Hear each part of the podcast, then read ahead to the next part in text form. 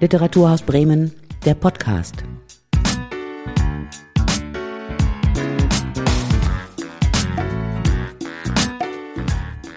Mit Vanessa Geinenranke. Und ich bin heute bei Helene Bukowski, die mich netterweise in ihr Wohnzimmer eingeladen hat. Helene Bukowski ist Autorin. Ihr Debütroman Milchzähne wurde für zahlreiche Preise, unter anderem den Mara Kassens Preis nominiert. Seine Verfilmung ist auch in Vorbereitung.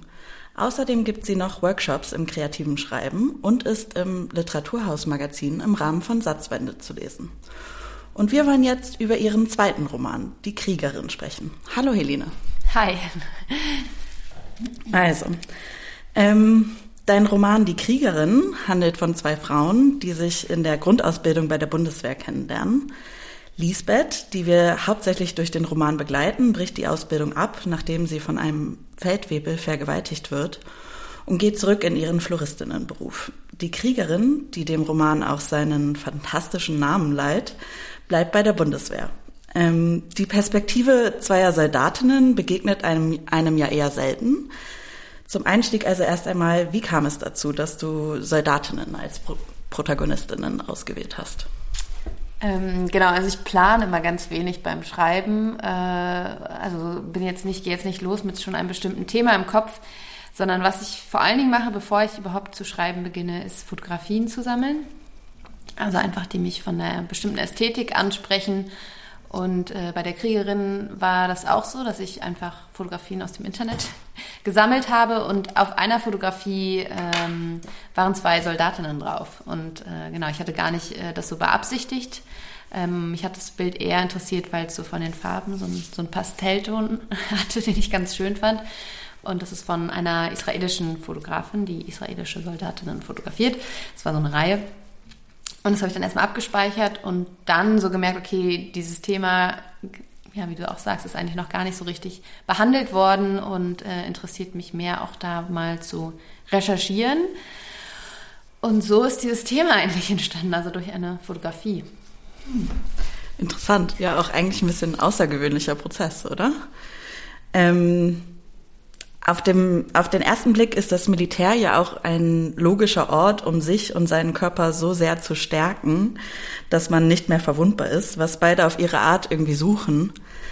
Aber im Laufe der Zeit müssen sie auf unterschiedliche Weise erfahren, dass Verletzlichkeit eigentlich auch unvermeidbar ist, oder?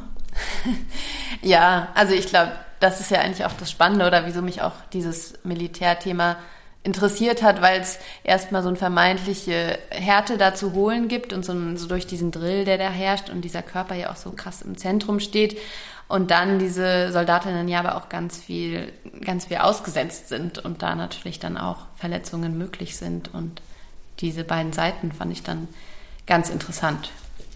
Mhm. Ähm, ja, ich finde auch, ähm, das kommt da sehr stark durch in dem Roman.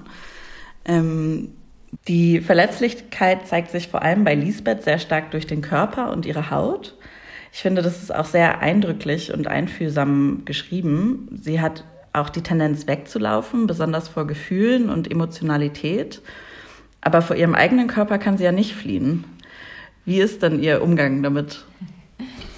Ähm, ja, genau. Also ich finde, damit triffst du es eigentlich schon auf den Punkt. Äh, den eigenen Körper entkommt sie nicht. Ähm, aber der Versuch, irgendwie diesem Körper auch Herr zu werden, also Ihr Umgang ist eigentlich damit ja, dass sie versucht, vor allen Dingen so eine Isolation für sich selbst zu wählen. Also sie denkt ja, sie kann nur äh, damit einen Umgang finden, wenn sie halt niemanden an sich heranlässt und diese ganze Empfindlichkeit halt irgendwie so für sich, für sich behält. Und wenn die Leute halt auf Distanz bleiben, dann können, können sie ihr ja auch nicht nahe kommen. Und ich finde aber, dass das ja eigentlich was ist, was auch nicht nur auf Lisbeth zutrifft, sondern auf viele Menschen. Also, dass sie so diese Empfindlichkeit gar nicht zulassen und da dann so eine Form von äh, Distanz auch zu anderen entsteht und ähm, sich Menschen irgendwie eher so abschotten aus Angst, auch sich ja dann damit auseinandersetzen zu müssen. Und deswegen ist es gar nicht so für mich nur so typisch Lisbeth, sondern so ein gesellschaftliches Phänomen, was mich da interessiert hat. Ja, vor allem auch ähm, in Bezug auf, also sozusagen vor Emotionen weglaufen und fliehen, oder? Auf jeden Fall. Also ich glaube ja auch, aber das ist ja, hat ja auch so, ne, wie wird einem das so vorgelebt und das ja auch, finde ich, so ein gesellschaftliches Ding, dass Emotionen nicht als etwas so, ähm, ja, Gutes gesehen werden oder auch immer noch so ein eher ja, der Gedanke herrscht, okay, äh, man darf auch Emotionen nicht so zeigen, man darf diese Verletzlichkeit nicht so zeigen. Ähm, und dann, das gilt dann eher so als schwach, also was ja dann auch oft so als so ein männliches Verhalten äh, verstanden wird, also keine Schwäche zu zeigen. Und ähm, ja, Lisbeth versucht halt keine Schwäche zu zeigen und damit auch keine Empfindsamkeit.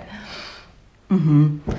Ja, äh, es gibt auch dieses äh, im Roman dieses eindrückliche Bild, wo sie sich sozusagen physisch von ihrer Mutter distanziert, nachdem die sehr offen ihre Trauer und irgendwie mhm. Emotionen ähm, zeigt. Ähm, ich will aber noch mal äh, stärker auf den Körper eingehen. Also beide Frauen beschreiben ihren Körper ja fast wie eine separate Entität. ähm, an einer Stelle spricht die Kriegerin auch davon, ihren Körper zurückzuholen. Da steckt so viel drin, ähm, aber vor allem scheint es mir sehr viel mit Kontrolle über sich und sein Leben zu tun zu haben. Ähm, geht es überhaupt?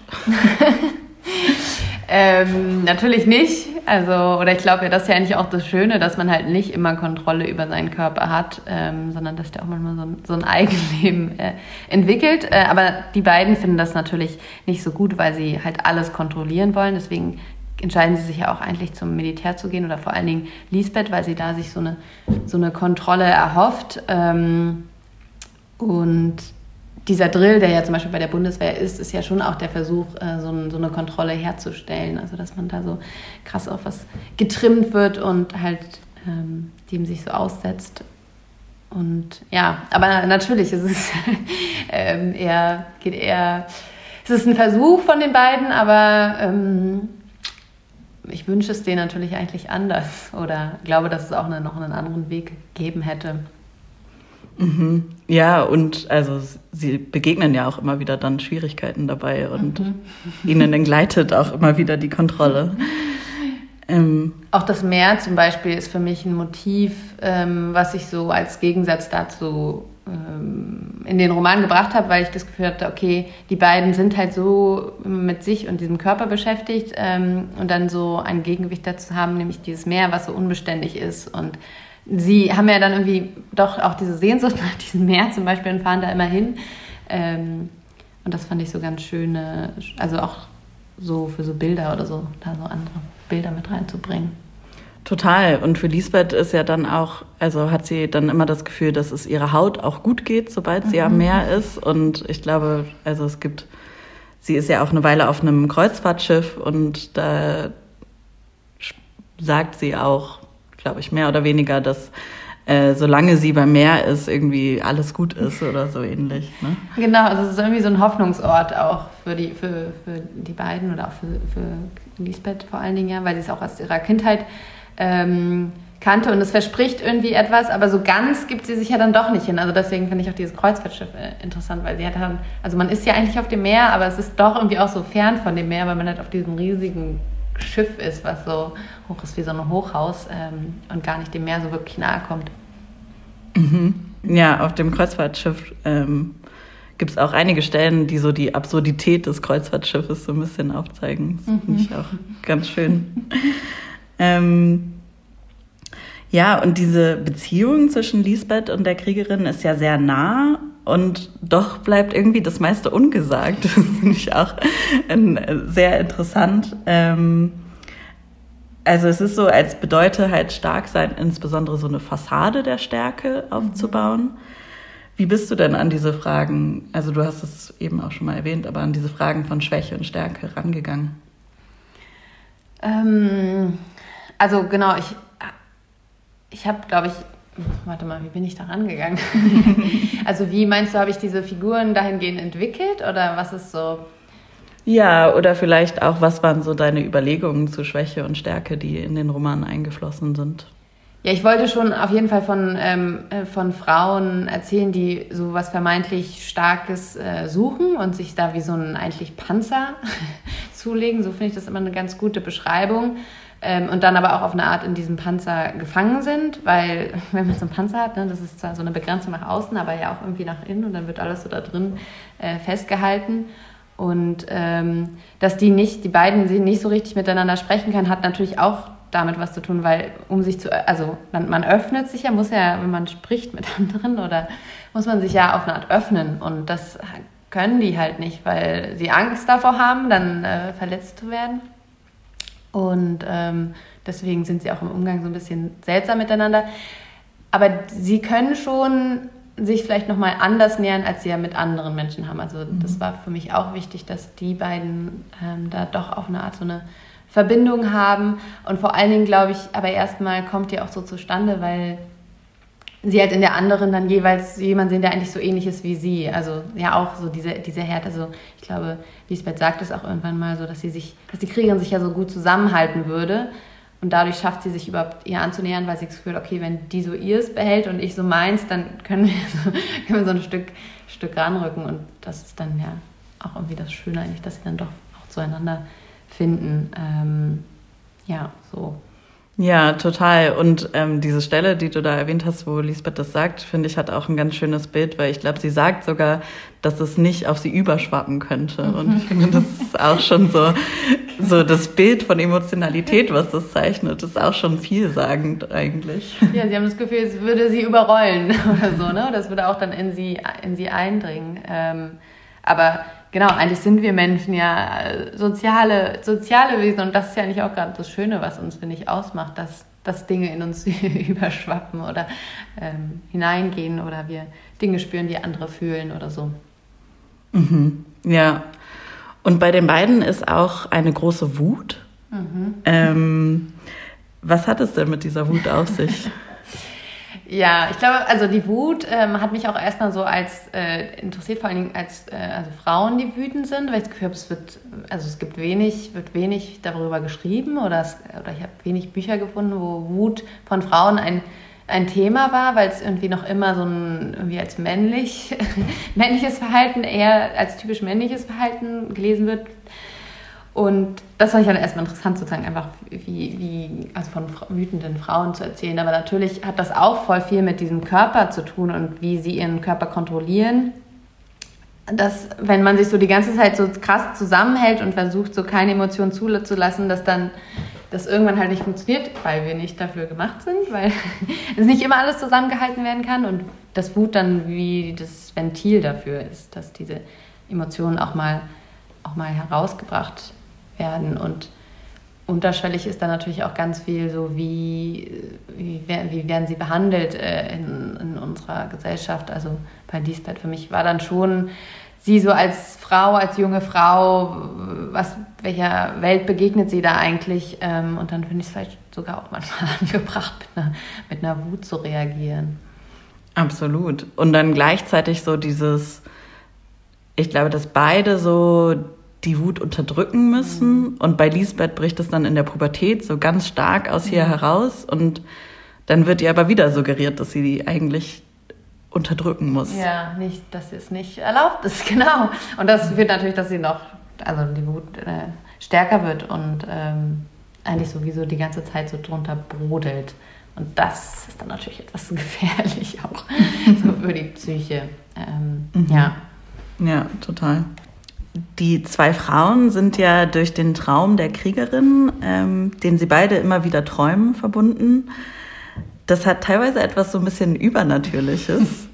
ähm, ist das eine Form von magischem Realismus, den du da äh, mit eingebaut hast? Ja, also doch, auf jeden Fall. Ich äh, mag es halt, wenn so, wenn Texte ein bisschen dieses Flirrende haben. Ich nenne es jetzt immer so gerne so flirrend oder so, aber klar, ähm, ähm, und ich habe aber auch da das Gefühl, das ist jetzt nicht völlig, völlig abgehoben oder so, sondern ich finde schon auch, dass unsere Welt diese magischen Momente an sich so bereithält. Also diese transgenerative Traumaweitergabe, die ja auch im Roman Thema ist, also dass ein Trauma über Gener also vererbt werden kann, finde ich, wenn man das so hört, klingt es ja auch eigentlich ja, so wie so eine fantastische, eine fantastische Sache aus so einem Märchen oder so. Und das passiert ja auch. Ähm, und das steht für mich so ein bisschen auf so einer gleichen Stufe, ähm, dass man so, und das drückt natürlich, aber ich konnte damit halt auch gut diese Verbindung, die die beiden dann ja auf eine haben, auch, auf, auch ausdrücken. Ähm, und auch das wie so ein Gegengewicht zu dem, dass die halt so versuchen, alles zu kontrollieren und dann kommen immer so diese Träume, die sie nicht, also Träume kann man ja auch nicht kontrollieren und dann träumen sie sie aber auch noch von der jeweils anderen, also beziehungsweise Lisbeth träumt einfach die Träumerin der Kriegerin. Ja, mhm. ja total. Ähm, du hast es bei der Wut eben auch schon ein bisschen erwähnt. Ähm, ich finde, insgesamt brichst du mit so sehr vielen klassischen Vorstellungen. Also die Protagonistinnen sind Frauen, die versuchen Gefühle und Verletzlichkeit zu vermeiden. Dann gibt's auch noch so ein paar Stellen über das Muttersein. Oder ähm, Lisbeth spricht auch davon, dass sie immer die Vorstellung hatte, dass Vergewaltigung von jemandem Fremden in der Dunkelheit begangen wird. Ähm, und dann auch so Traumareaktionen. Und äh, was ich auch ganz schön fand, wie wir dann später im Roman erfahren, vielleicht sogar spielst du auch mit unseren Vorstellungen davon, wie eine Kriegerin aussieht und sich verhält.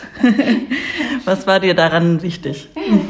Äh, an diesen, generell an diesen ähm, Verschiebungen oder ja. anderen ja, ich äh, finde halt immer, dass Literatur, also das prägt einen halt, was man liest. Und ähm, also wenn ich dann zum Beispiel an so Geschichten äh, denke, die ich früher gelesen habe, oder dass ich auch eine Zeit lang halt immer nur Geschichten von Männern gelesen, von Autoren gelesen habe, das hat mich auf jeden Fall beeinflusst und deswegen bin ich der Meinung, dass, also das ist jetzt irgendwie auch der politische Anspruch an der Autorin oder den ich auch an mich selbst stelle, zu gucken, wie kann man Geschichten anders erzählen oder was gibt es denn noch für ähm, Perspektiven auf Dinge, weil es ist ja nicht nur so, dass immer die Frauen zum Beispiel die sorgenden Mütter sind und äh, immer nur die Männer keine Gefühle zulassen. Es gibt ja auch diese ganz anderen Geschichten, aber wenn sie nicht erzählt werden, dann denkt man immer nur, das eine würde existieren.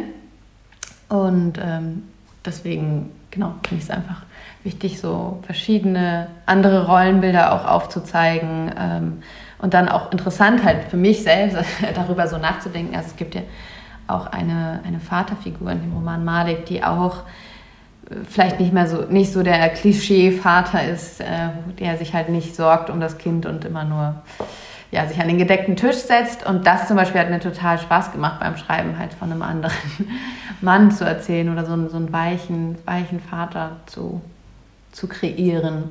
Weil ich kenne voll viele Männer, die genauso sind, aber ähm, so in Erzählungen oder auch Medien begegnet, begegnet es noch wenig. Und ähm, dann finde ich es immer gut, da einfach noch mehr Geschichten hinzuzufügen. Mhm, ja, total. Ähm, ja, Malik ist auch eine sehr schöne und interessante Figur, finde ich.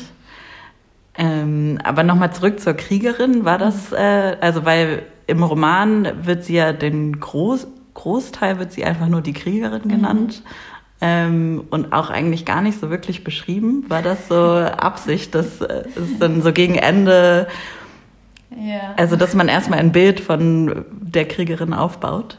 Ja, ich finde es voll gut, die Erwartungen da halt zu brechen, weil das mir halt auch in meiner Recherche viel begegnet ist von, also dass dann Soldatinnen, die dann halt so beschrieben wurden und dass die halt genau also die haben schon in dieser Männerwelt irgendwie sehr so mitgemacht und sich auch diesen ganzen ähm, körperlichen ähm, genau, Aufgaben so gestellt, aber hatten dann zum Beispiel so Hello Kitty Aufkleber auf ihrem Panzer draufkleben oder so einen Schlüsselanhänger.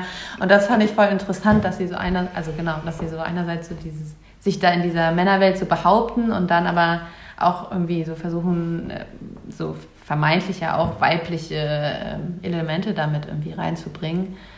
Und ähm, finde es immer gut, wenn auch so Erwartungen von Lesern nicht immer nur erfüllt werden, sondern auch gebrochen.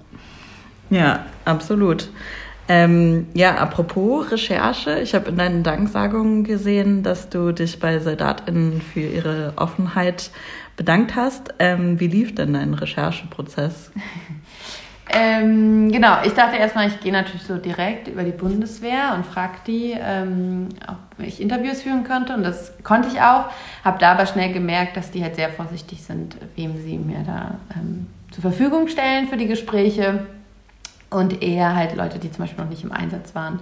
Also eigentlich nur Leute, die noch nicht im Einsatz waren, beziehungsweise in Einsätzen, die halt nicht so ähm, ja, gefährlich äh, waren oder beziehungsweise wo die Leute nicht wirklich diese Camps verlassen haben. Und dann bin ich auf den Bund Deutscher Einsatzveteranen gestoßen, die einen ganz anderen, also ganz anders mit äh, diesen Themen umgehen und auch voll offen darüber sprechen und denen das auch sehr wichtig ist, dass diese Themen halt in, in der Öffentlichkeit kommen. Und da habe ich dann auch nochmal Interviews führen können, äh, was sehr interessant war. Und ich habe aber auch einfach sehr viel Literatur gelesen und Dokumentation geguckt und so. Und also das war natürlich auch wichtig, weil wenn ich mit den Soldatinnen gesprochen habe, die halt traumatische Erfahrungen hatten, dann spricht man ja nicht über diese traumatischen Erfahrungen, sondern wir haben das so ein bisschen immer so umkreist. Ähm, und für diese Sachen war es dann schon wichtig, auf diese Literatur einfach zurückzugreifen. Mhm. Ja, und also es hört, also es wirkt, als ob es sehr gut funktioniert hat, weil ähm, die Kriegerin schreibt ja auch Briefe aus Afghanistan an Lisbeth ähm, und die wirken sehr, ähm, wie sagt man das denn, so sehr präsent vielleicht von vor Ort. Ähm, zum Abschluss vielleicht noch, wie geht es denn weiter? Was ist dein nächstes Projekt? Kannst du uns da schon irgendwas erzählen? Ähm, es gibt ein Bild wieder. Genau. Ähm, aber ich kann noch nicht so viel dazu sagen, weil ich einfach gerade noch gar nicht so richtig dazu komme, daran zu arbeiten und es sich halt erst noch so finden muss. Aber also Milchzähne war ja in der Gegenwart, äh, in, der, in der Zukunft, also dystopisch so ein bisschen. Ähm, die Kriegerin war in der Gegenwart, also im heutigen Deutschland. Und das neue Projekt äh, geht wahrscheinlich ein bisschen zurück in der Vergangenheit. Also das kann ich sagen. genau, aber kann auch sein, dass es sich nochmal total ändert, weil, wie gesagt, bevor ich nicht äh, irgendwie mindestens 100 Seiten habe, weiß ich immer noch nicht so genau, was da eigentlich passiert beim Schreiben. Okay, ja, also wir sind auf jeden Fall gespannt. Vielen Dank, Helene Bukowski. Danke dir für die Fragen.